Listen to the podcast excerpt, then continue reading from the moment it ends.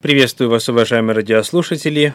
У микрофона Виталий Алиник, руководитель Центра Духовного Просвещения. Мы исследуем принципы истолкования Библии, Священного Писания, первый из которых – это единство Ветхого и Нового Завета.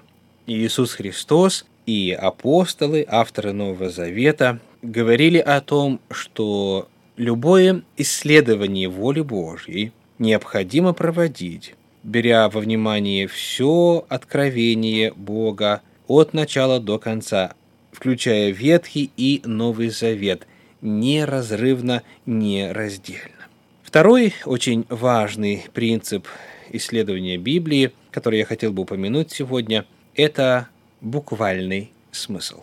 Речь идет о том, что Библию необходимо понимать в первую очередь буквально – Давайте посмотрим на отрывочек из второго послания Коринфянам первой главы. 2 Коринфянам первая глава 13 стих. «И мы пишем вам не что иное, как то, что вы читаете или разумеете, и что, как надеюсь, до конца уразумеете». Апостол Павел говорит, в наших словах нет никакого скрытого смысла. Мы пишем вам не что иное, как то, что вы читаете – то есть нужно понимать так, как написано, буквально, в прямом и ясном и очевидном смысле. Большая часть священного писания написана именно таким образом, буквальным и ясным и понятным языком. Однако в истории толкования Библии появился взгляд, согласно которому вот этот очевидный и понятный смысл – не является основным, не является единственным и, более того, не является, по большому счету, истинным. Корни этого взгляда уходят глубоко в историю Греции. Греки были первыми, которые начали демифологизировать предания древних дней. В определенный момент времени, на определенном этапе развития греческой философии, философы начали понимать, что в свете имевшихся на тот момент научных данных религиозные верования выглядят достаточно жалко. Там много ненаучных представлений. И потому был предложен процесс демифологизации. То есть мифы стали истолковываться не как реальность, а как аллегория, отражающая реальность. Поскольку невозможно было просто-напросто отказаться от культурного наследия древности, то философы предложили, что мифы изначально не описывали реальность. Они изначально были составлены так, чтобы на что-то указывать. Этот подход сохранился и до сих пор. Такие понятия, как Эдипов комплекс, Прокрустово ложе, и так далее, и так далее. Все родом из греческих мифов. Но теперь их перестали воспринимать как описание того, что на самом деле было, но просто как описание какой-то нынешней реальности в образах. И вот следуя этому подходу, один из учителей церкви по имени Августин предложил следующий подход к истолкованию Библии. Он говорит, что подобно тому, как человек состоит из тела, души и духа, точно так же и Библия, Священное Писание. Тело – это буквальный смысл. Душа – это уроки и поучения, которые человек изымает из Священного Писания. То, что человек чувствует в результате прочтения текста. И затем дух – это символический духовный смысл. И этот символический духовный смысл, он доступен только посвященным, священнослужителям. И потому появилась точка зрения, что мирянам вообще нельзя читать Библию, это вредно. И тех, кто брался за это дело, иногда сжигали на кострах. Однако вместе с тем существовала и другая школа истолкования Библии. Августин был представителем Александрийской школы, аллегорической школы толкования Священного Писания. Была и антиохийская школа. Это буквальный подход, это исторический подход к исследованию Библии. Это как раз то, о чем пишет апостол Павел. Мы пишем вам не что иное, как то, что вы читаете. Таким образом, сегодня эти два подхода к исследованию Библии до сих пор борются, до сих пор существуют. Некоторым хочется постоянно видеть в Библии то, чего там не написано. И кажется, что Библию можно понять только вот на таком особом, глубоком, мистическом, таинственном уровне, который и является основным. Однако апостол Павел писал на эту тему так. Это 1 Коринфянам 4 глава 6 стих. «Это, братья, предложил я к себе и Аполосу ради вас, чтобы вы научились от нас не мудрствовать сверх того, что написано».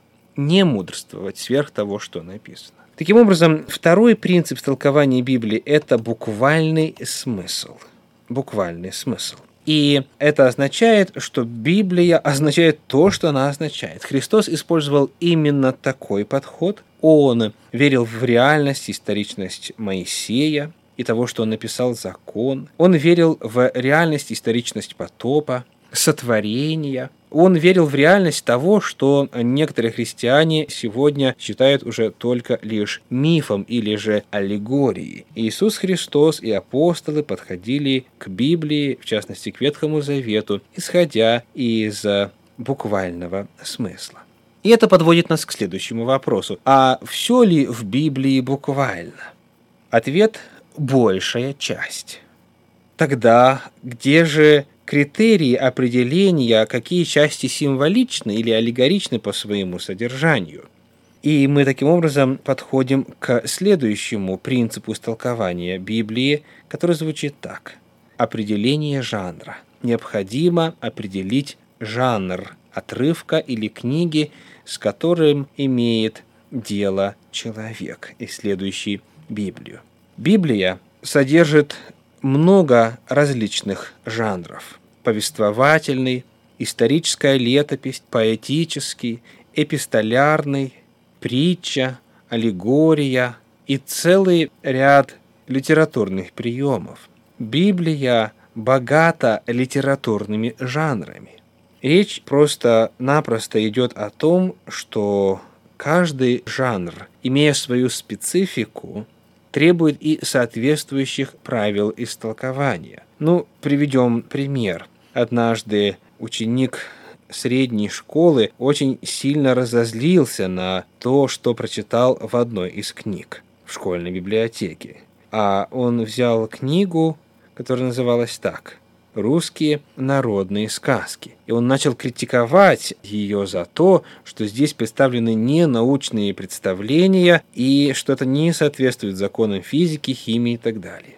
Ясно, что его неприятие этого материала и его досада вызвана просто-напросто непониманием того, что существуют разные жанры. Такой жанр, как сказка, имеет свое место, имеет свою цель, такой жанр, как притча, не утверждая полную реальность, доносит очень важную истину. Таким образом, когда мы читаем Священное Писание, когда мы читаем Библию, очень важно остановиться и посмотреть, что перед нами. Если мы читаем жанр апокалиптического пророчества, тогда, конечно же, нам не обойтись без правильного истолкования символов. Что такое воды, звери, что такое ветры, что такое рога и различные цвета и так далее, и так далее. Все это символические образы, которые существуют в апокалиптических пророчествах. Но а, за исключением вот этих мест и аллегорических отрывков, которых не очень много в Библии, вся Библия представлена ясным, простым языком. Потому перед тем, как броситься в стихию всевозможных хитроумных способов истолкования Библии, необходимо определиться с тем, что это за жанр. И каждый жанр будет предлагать свои рамки, свои правила истолкования – которые исходят непосредственно из самого текста. Например, книга притчи, 5 глава, говорит «Пей воду из твоего водоема и текущую из твоего колодезя. Пусть не разливаются источники твои по улице, потоки вод по площадям». На основании этого места некоторые выводят принцип уринотерапии. Пей воду из твоего водоема и текущую из твоего колодезя. Однако, если помнить, что и существует контекст, и что существует жанр, который регулирует правила толкования, тогда подобных истолкований не появлялось бы. Мы продолжим разговор об этом в следующий раз. С вами был Виталий Алиник. Всего вам доброго. До свидания.